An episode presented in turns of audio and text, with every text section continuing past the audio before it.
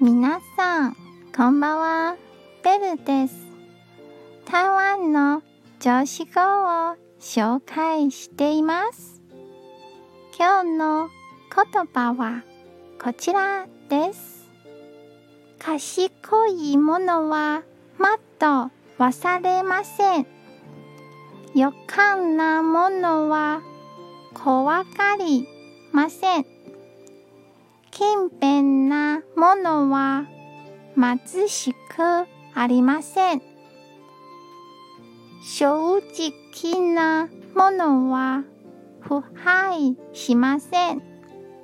これが少しでも遊べの力になれば嬉しいです。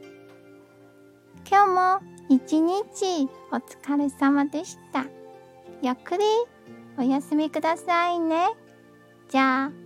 またね